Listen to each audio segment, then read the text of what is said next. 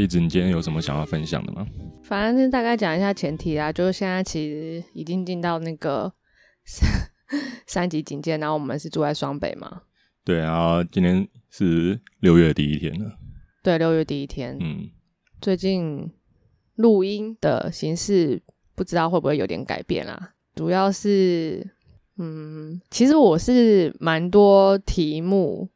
要继续录音的，但是因为现在这个时候，我会觉得有的时候想要把题目就是不想浪费掉，想要找我想要对谈这个题目的人。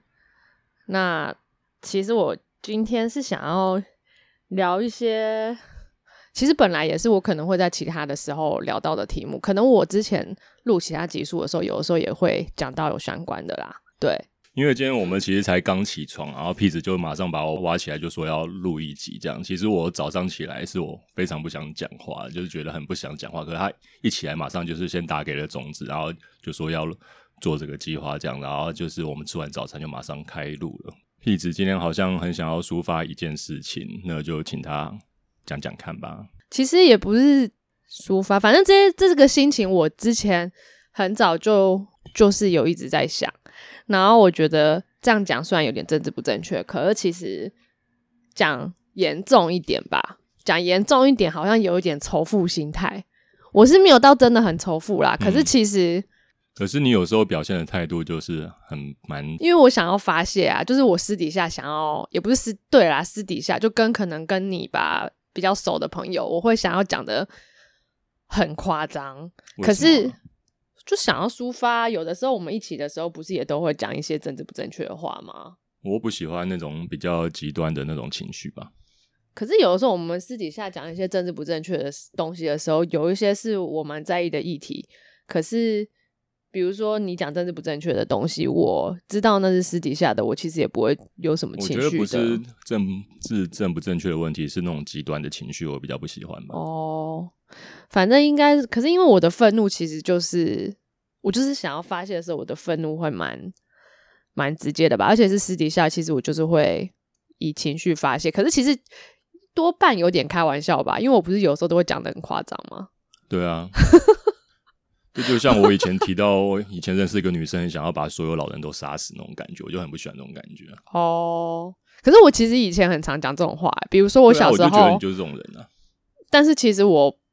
不是这种人啦，可是就是你会你抒发的那种逻辑跟那种方式很像，很类似啊。可能吧，可是我现在也很少抒发这种事情。我以前对更多事情不满，好不好？像我以前小时候，我爸一直叫我去爬山，然后我超不想爬山的，我就会说我以后一定要当总统，把所有的山产品。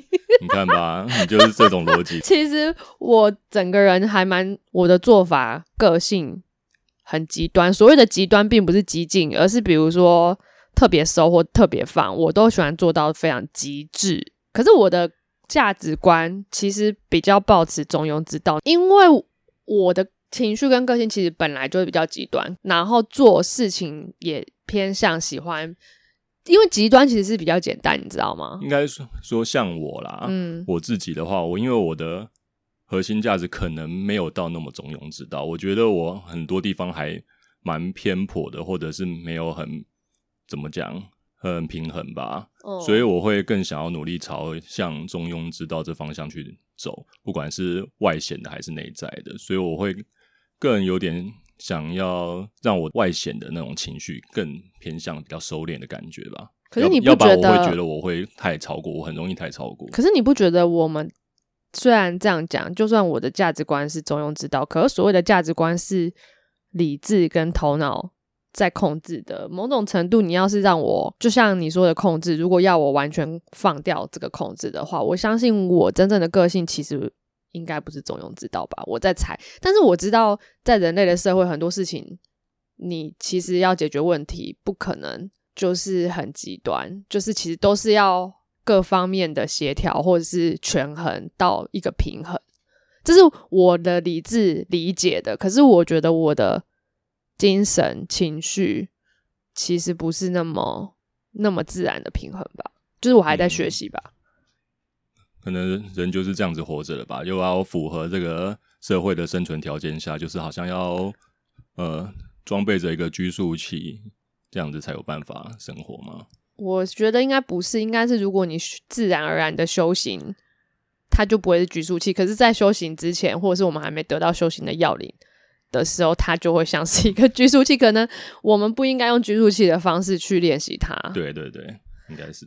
对，不要用压抑跟强制啊。对，好了，说回正题，嗯，你一开始说你呃近期有一个很强烈的情绪的那个指向是什么呢？其实不是近期呀，一直以来，然后近期又更有一些，就是我们刚刚前面讲到啦，其实我不是很仇富，可是我其实从小就对阶级，哦，前面已经有提到仇富这两个字，有，就是我从小就对阶级非常有感。可是为什么会这样？我可能之前有聊到吧，说我不是呃宜安人嘛，然后我在地方上，其实我家只是那种类似公务人员啊的家庭，嗯，可是我们在地方上好像其实就算蛮高端的人口，但是我一直不知道原来这个在整个台湾。你不要讲世界，其实，在整个台湾，在台北来讲好了，这完全不是什么高端，可能还算中中低端的人口。我真的不知道，我以前在宜兰真的不知道，没有到中低端了。我觉得还有到小康了，没有到小康，普通普通啦。因为我之前有问台北的一些，就是父母也是跟我的父母家庭状态非常像的朋友，他就是非常的自卑，因为他在可能国小、国中在求学的阶段，他在学校都算是。家庭背景算是比较中，甚至有点中偏下的状态。嗯哼，对，因为我们有听另外一个朋友讲，也是，就是其实台北是有钱的人很多。嗯，对。那我以前是是看哪个区啦？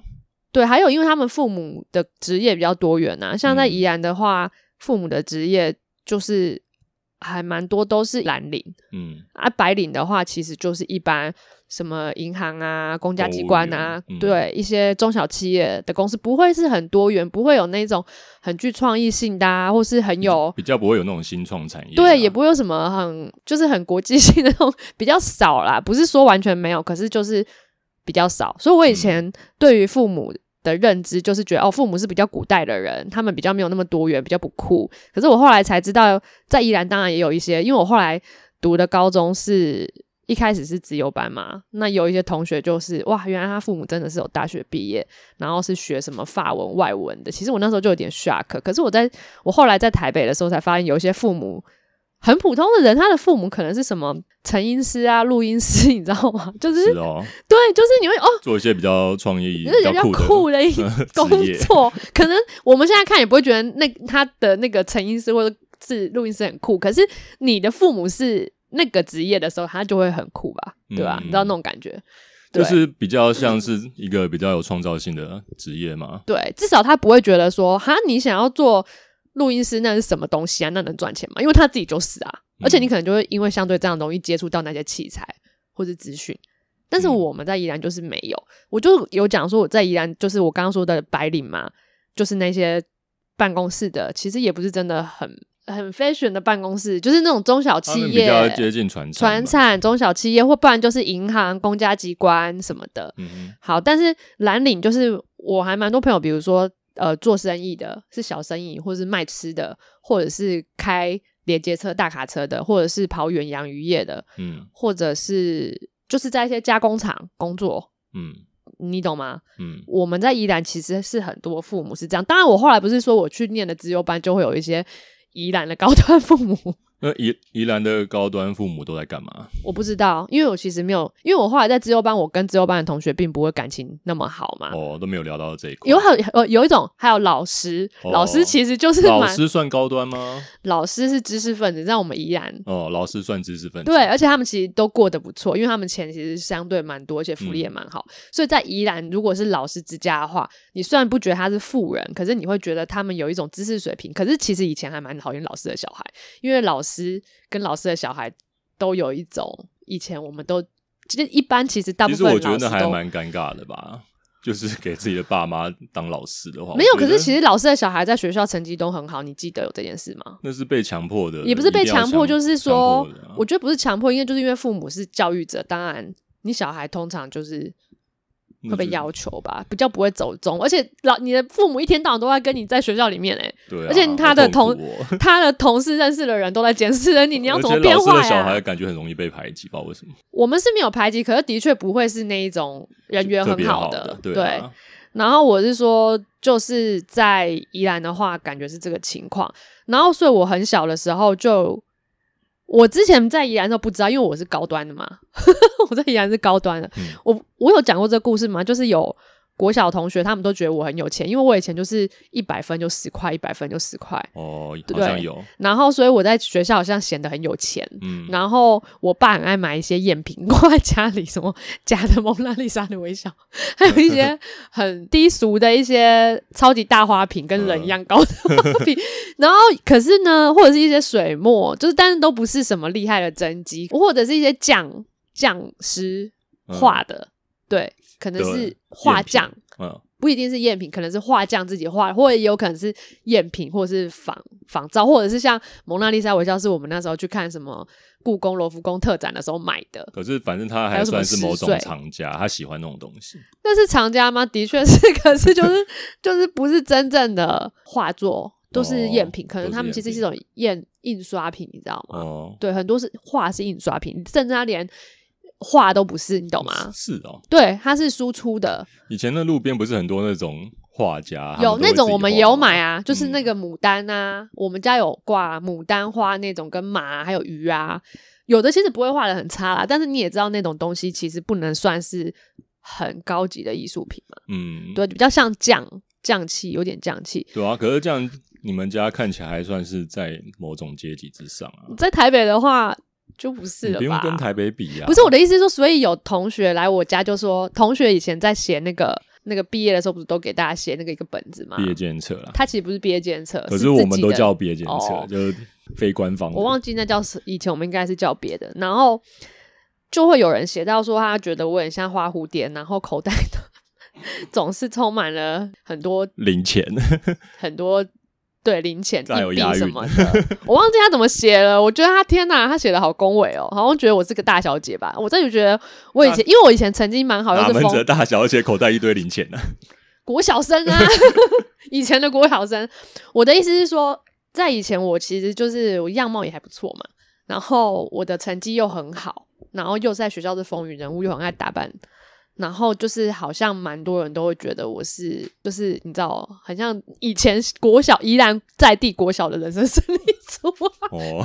然后他们就会写，就是来我家还会说，哇，你爸妈有读大学吗？我就说为什么你们会这样讲？因为以前其实，在我们那个时代，爸妈读大学其实算少见吧，对不对？因为因为以前都是国立大学，很少私立大学啊。对啊。私立大学都是很贵，很有钱。我爸妈都没有读大学。我爸妈也没有读大学，可是我爸妈好像后来有去读空大，当然是那可能是大专学历吧。嗯，可是其实以前所谓的大学都是公立大学，就是你成绩很好或者家庭不错，让你有办法读书吧。因为我不是上次有讲一个故事，就是我阿姨啊，嗯，就是我阿姨她其实成绩很好嘛，可是她有考上那个北医女，但是她是宜兰人，她没有办法去台北念书，因为北医女就是要你自己缴学费跟在台北的吃住啊那些的。所以他那时候很痛苦，然后后来他考师专，因为师专有工钱嘛，那他后来就读师专。我是说这个故事就是，反正我刚刚讲到哪里啊？我刚刚讲说我他们就是回来之后会说什么？我爸妈要读大学，我就说为什么会这样讲？他说因为我们家感觉很多艺术品，可是你知道那艺术品都超级无敌废。总之我在高中的时候跟那个自由班的同学聊到的时候，就是他妈妈是法文系的，其实我就有点 shock。就发现哦，原来自由班那边有一些，因为到了高中，然后自由班会有一些宜兰其他地方的比较精英的人聚在一起嘛，以前没见过。反正我我的意思是说，因为后来我就会有一种，我小时候就觉得自己是精英，可是我后来每天晚上睡觉的时候，竟然就会想到说，天哪，我是一个宜兰人。然后有的时候你还是会接收一些什么电视的资讯或是报纸的资讯嘛，小时候嘛，然后你就会想到说，我。还要拼过台北的那些人，就是台湾的那些人。如果我在台湾是第一名的话，台湾在国际上感觉又，尤其在以前又感觉又更不整的。然后你就会觉得说，你要怎样成为世界的顶尖非常困难。你会有这种想法？会。我从小就是在想这些想法，想说你要拼过纽约的那些人。我以前就，我以前真的就是。国小、国中就在想这件事情，然后我就觉得说，因为你国小就被塑造成好像是一个优秀的人，然后优秀的人才会有这种竞争的想法。算是我从小就没有这种感觉。对，因为我小时候其实，在地方上算是好像很优秀，可是我后来就觉得，天啊，就是我比不过那些人。不要说你在台湾第一了，你还是没有办法。你知道吗？其实现在台讲台湾第一也蛮强的啦。可是你小时候就是会这样想嘛？因为小时候会觉得台湾还蛮废的，对。然后我就会觉得说，我以后要怎么，就是可能会想要出国啊。可是我又觉得说，好像这样想想，很人生很无望。嗯，就是 觉得我现在在这里，我现在在国小里面也不是每次都考第一名，顶多在班上考个前三名，一直保持前三名或前五名，又怎么样？连在学校都不是第一名的。我真的那时候是这样想，嗯，对。后来就是，比如说在宜兰，就是很很乡下嘛，很多资讯、流行资讯，虽然我们可以在电视、报纸上看到，可是你很难去买到那些商品。所以我以前不是说我后来比较大的时候，有跑到台北，想要去逛什么天母啊，那时候天母超多舶来品的，哦，跟我一样。对，然后想去逛什么西门町啊，去买那些二手衣啊，然后我们去掏耳啊，买那些唱片啊，然后。就是以前没有网络那么发达，所以你会觉得说那些东西，以前这个时候还没有想到阶级，你会觉得说你想要吸收更多的资讯，跟得到更多的东西。而且我以前很会用，我会用一招，我会去台北买，就是一些就是衣服，然后穿回宜兰，然后通常宜兰的流行都是在。慢个两三个月才会有，嗯，然后大家就会觉得哇，你好酷哦，你怎么会穿那么酷这样子？嗯，对。然后我那时候就深深了解到，我那时候算还算是这种只用地区性的既得利益者，嗯，对。那时候当然，为什么？是因为你可以到得了台北吗？其他人都我有这个心，是吗？哎，因为我想要当一个被注目的人。怎么讲？你就跟你爸说你想要去台北，他又带你去这样。我在想，应该是偷偷去了。你那时候阿姨已经在台北了吗？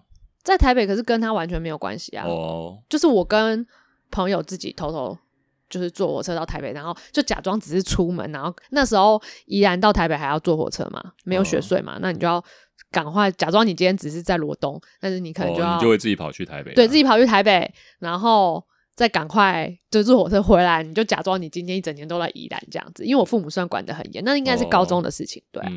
那我是说，在那个时候我还算是用这种。使用城乡差距在宜兰当了一个好像有的时候，我跟我爸妈后来台北的时候，我也会做这些事啊。可是后来都因为音乐因缘机会，反正我成绩变得还蛮烂的。然后我本来成绩好，后来变烂，所以我其实那时候考到就是随便乱填。的志愿是考到新竹，在新竹读书。嗯，那我以前小时候，宜兰人跟台北很近，所以其实通常宜兰人都是会想说，以后一定是去台北发展嘛，跟生活。那但是那时候我是先去新竹读书，那我本来有想要转学考，因为一些原因，我就留在新竹了。那所以在大学那一段，好像其实可以增进一些增广见闻的时间，我就没有在台北，反而是在新竹。嗯，对。然后那时候，因为我就是很喜欢一些次文化啊。然后乐团文化那些的嘛，然后我那时候是没有没有发现啦，是到了后来，就是毕业之后来台北工作生活之后，突然间赫然发现，哦，台北的音乐场景、次文化场景的蓬勃，我才赫然发现，我不是只是落掉了我的大学时期。很多国高中生其实他们那时候就一直在，他在台北其实就已经摄取台北的这些次文化对啊乐团的资讯，甚至已经可以开始玩独立乐团。他有这个想法，他知道可以这么做，他可以去这些场景，他可以认识这些人，得到这些资源。嗯，因为那就是他们的环境，就很自然而然。对他们如果相对有机会的话，就像我从宜兰去到台北一样，他们可能就会去到国外。嗯，那他们在国外的时候，就 利用了像我的城乡差距，成为了某种既得利益者。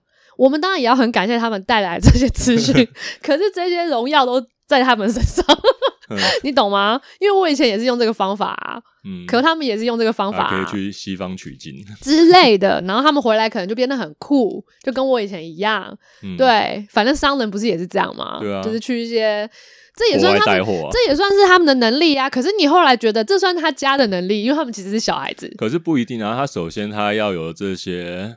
品味的方式。好，那如果今天的志士，但是你知道吗？有这个品味的志士的人，嗯，也许还有其他人，可他没有这个资源。对啊，这就是一个命运啊。所以，可是你就是要同时拥有这两个，你才有办法做到。对，可是有一个很像命运，你知道吗？当然是会有命运的那个，其中一个很像命运。对啊，而且我觉得命运的成分很大，因为在台湾。你不要说贫富差距没这么大，其实还是很大。然后你也不要说城乡差距没这么大，还是很大。我觉得可能在台北市的人不会理解这种感觉。就像我们之前有一次听圆桌派，不是有个女的，她上节目，然后我们在说什么北上广的人，然后她是不是北京的人？然后她就一直说没有差距，没有差距。哦，对。然后 明明其他人就跟她说差距很大，她说没有，她觉得没有。哦，我觉得看了有点，对我就觉得说，其实你真的。很难。我后来其实虽然我算已经很容易同理心，而且跟很多家世背景的人来往，我也觉得很同理，大家和睦相处。可是你后来觉得，不管是他们还是包含我自己，你不是在那个背景成长的，你其实都非常非常的难想象。其实我觉得城乡差距这个东西，你是在怎么讲，越需要一些知识跟资讯的一些领域里面的话，你城乡差距就会越大。其实你说以庶民来说，城乡差距，他们的确是没有什么城乡差距。他们在哪个县市，他们的庶民生活其实都差不多。你说在台北的那些庶民，或跟在呃台中云林的庶民，我觉得不会差太多。我觉得资源还是有差吧，毕竟，毕竟你如果你在台北拥有一栋房子，跟你在云林拥有有一栋房子，你只是一个小孩，可是你后来继承了这房子，你有的钱就是不一样。嗯，可是我后来有一段时间，我也会有这种观察，就是看一些生活在台北市的一些老人吧，他们我都会，因为我会喜欢穿梭在一些巷弄之间，就会看那些他们明明是在一些很精华地段的一些巷弄，那那是他们自己的房子，然后那些呃居民他们的生活跟他们的感觉，其实我不觉得他们是有什么太大的差异。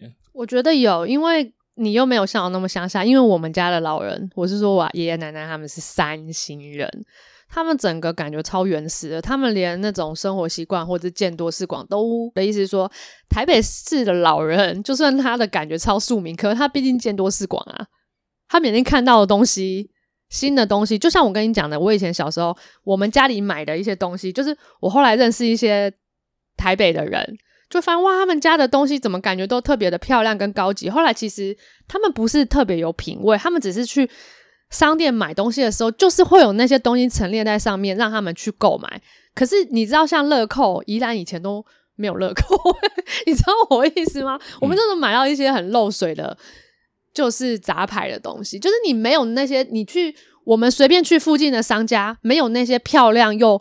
好用的东西让我们买，可是，在台北，你可能去附近的商家，他们铺的货就是非常的，那个货的品质本来就很好，它并不是说它特别有品味，它只是随便买了一个东西，但是它看起来就是好，它的功能就是好，对啊，就是你知道，我是说，它的它就算是个无脑的选择，它出去它摆在货架上面的东西，跟个性有很大的关系啊。如果你在乡下，你就要更积极；如果你都是不积极的人，你还是会去被受到影响。差距就是在你。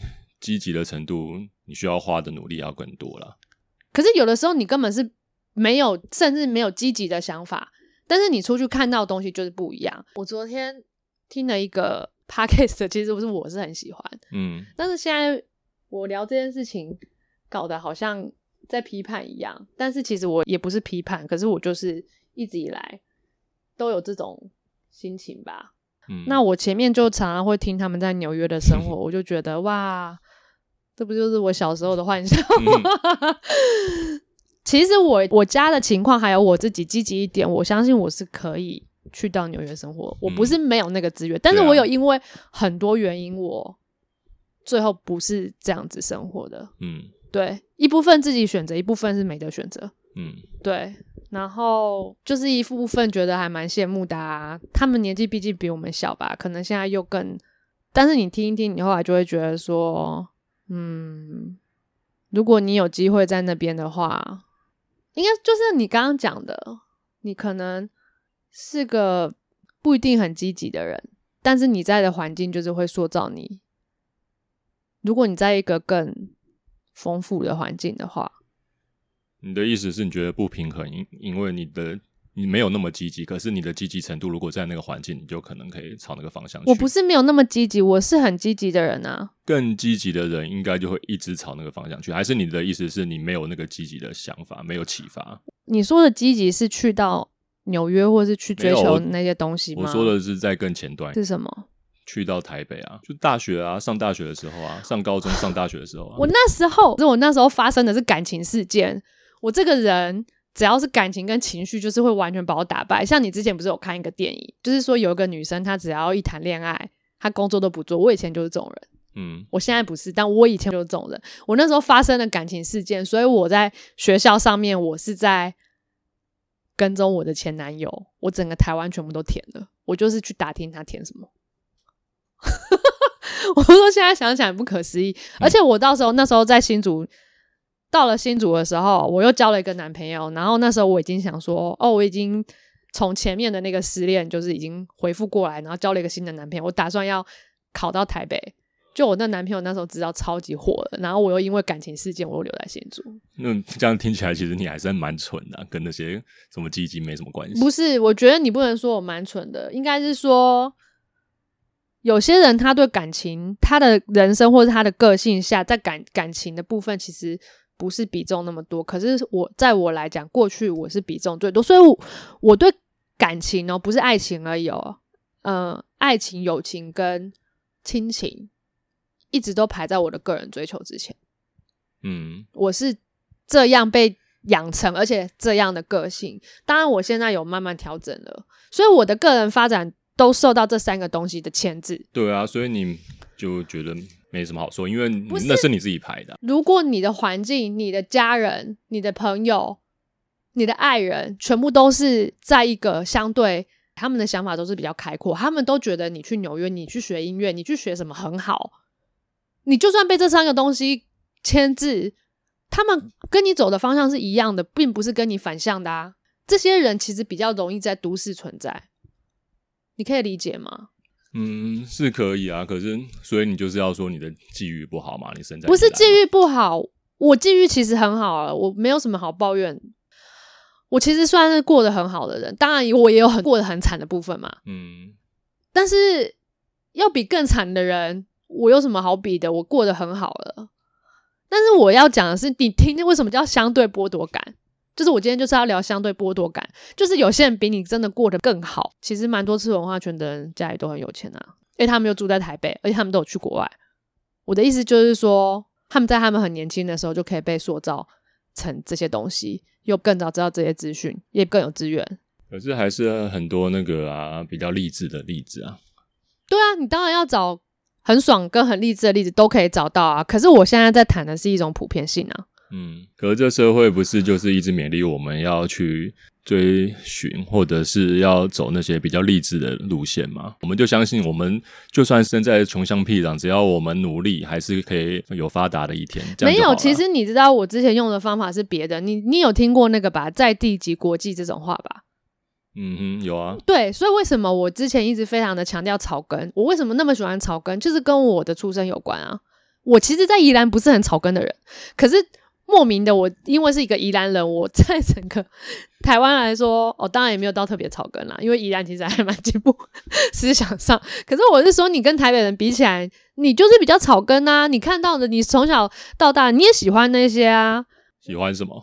我喜欢那些，我现在当然越来越不喜欢。可是我以前会常常觉得我很像一个中年男性，因为我小时候所羡慕的其实是，当我还是小孩子的时候，我最羡慕的就是那些在快炒店划酒泉。的男人，吆喝，我想要当那种人，我很双重的，无法成为那，因为我连性别都没办法成为。呃，可是那些人，你的想象都是男性吗？吆喝的也很多女性，不是想象，我看到的就是男性，女性在里面一点点而已，可能一桌都男的，偶尔有个女的，可能就是十个男的，两个女的吧。我的意思是说。我就是很想当那种中年男子，可能我以前的为什么啊？那就是我的我的投射。我是说，可能我不喜欢强势跟受注目吧，而且我喜欢提花吧。我真的非常喜欢那种本土的那种很嘻花的。我小时候真的超级无敌爱，而且我就是觉得那些花酒拳的真的超级爽。然后我也超级帅啊，超级爽。我想要成为那种爽。你说台式男性生理男的浪漫，现在真的很被批判。没错，为什么被需要被批判？我小时候就是深受那种文化的影响嘛，吸引吸引。我觉得我想成为那样的人，可是为什么我失败？因为我是生理女性，那那一种环那一种环境里面，完全不可能让你生理女性成为那个角色。反正其实我今天不想要录太久，因为我待会还是要去上班嘛。那我现在就先做个小小的总结。嗯，待会我等下可能还会去跟种子聊吧，不一定。我就是会觉得说，尤其现在疫情期间，我上次有看到一个人。看到一些人啊，不是一个人，有人在讲同岛一命，然后有人说在病毒面前，在死亡面前，大家是平等的。然后有人发文就说根本都不是，根本没有什么同岛一命，也没有什么在病毒面前是平等的，完全没错。嗯，当然你一个赤裸裸的人遇到了病毒，你可能是平等的吧？可是你也很难讲，因为你如果从小身体就养的很好，跟你从小身体就养的不好。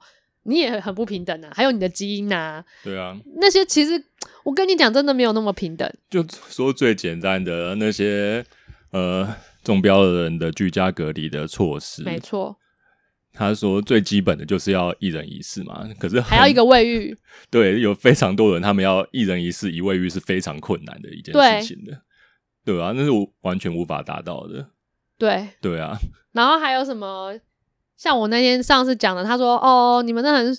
我有看到一个人讲说什么哦，很爽啊，你那是有钱人呐，你在家啊，有自己的洗衣机啊，有自己的家庭的居家生活都非常的好啊，你还可以去买 Switch 啊，你还可以去做这做那的啊，你的工作形态还可以在家里办公啊。”嗯，对啊，有些人是家里完全没有办法让他在家里这样舒适的生活，完全没办法。然后呢，而且他还要出去工作。除此之外，很多人。他是没办法待在家里，跟家人的关系，对对啊，他是没有办法待在家。就是你那，你讲那个跟有钱人不一定，可是有钱人空间可能比较大。对啊，但是我要讲的是物质上面的条件，还有薪水上面条件。你很多蓝领的人，他的工作就是必须要到现场。对啊，他什么在家办公？嗯，然后我们现在搬到的地方非常多的豪宅。以前其实我们住的地方也很多豪，也很多豪宅，但是那边的豪宅我觉得相对亲近，可能是因为那边的地比较宽阔。嗯，因为以前是住在信义区那边嘛。应该说以前的是，呃，新义区是新豪宅，对，新豪宅，而且 大汉区是那个原始豪宅，真豪宅，真豪宅，真天龙没有，真天龙不是在天母吗？然后内湖啊，在。但呃，在新一区那边的时候，你会觉得哦，那些豪宅，因为那边其实还有坟墓嘛，所以可能没那么好，你知道吗？还有就是他们可能有人看到坟，我不知道。但是我会觉得在那边的时候，你会觉得至少那些豪宅的那个庭院哦，设计的都还蛮亲民的，还可以进去走一走之类的。嗯，对。但是呢，大安区这边的豪宅呢，有几条街道呢，我们根本就不会走进去。为什么呢？因为那些街道全部就只有豪宅的墙壁，而且那些墙壁应该都我看有超过三米高哦。嗯，对，很像监狱，花花草草都在那个墙的里面，不是在外面。对，没有跟跟外面的。然后那那条路就是你觉得很压迫，就是很像监狱，就是两边都是高墙，那可能只是一个五六米的道路吧。嗯，然后旁边是三米以上的高墙，而且就是墙，两边都是。对，两边都是。嗯，没有什么植栽在墙外面，对植栽全部都在墙里面。猫都不想要走那条路。猫有吗？你就觉得非常压迫，而且这边的车都开得非常快。为什么这边的车都是豪车？我猜他们开得非常快的原因，就是因为他们根本很少在这个附近的路上走路，他们全部都开着车就直奔他们家的地下停车场。嗯哼，对我就觉得很怒。有什么好怒的？我就觉得他们在防疫期间，他们就是关在家里很爽吧。然后设备什么都很好吧？谁知道？反正，而且你知道，有钱人在这个时代，这种金融的时代，其实钱赚钱是最快的。对啊，现在大家最疯的那些投资理财术嘛，你要怎么样会赢？砸钱，本多终胜嘛。没错，而且你没有后顾之忧。对啊，还有我以前在那个工程业嘛，嗯，我只是小小的做个景观工程的人，什么地方之后要盖什么东西，土地会涨。他们里面还在讲的时候，一堆人早就知道就去买了。等到你民众知道再去买的时候，其实已经太晚了。而且他们可以控制那些公共建设的发展要往哪边去，让自己会更有钱。嗯，这就是现实。所以你要怎么告诉我那些激励的故事？股票市场里面也很爱讲韭菜这件事情啊，就是等着被被人家割的那些散户嘛。真正在赚钱的都是那些顶层的人。我现在工作是兼职，我可以有一些可以在家做的工作，但是如果有一些现场，如果我没去的话，就是被取代的几率很高。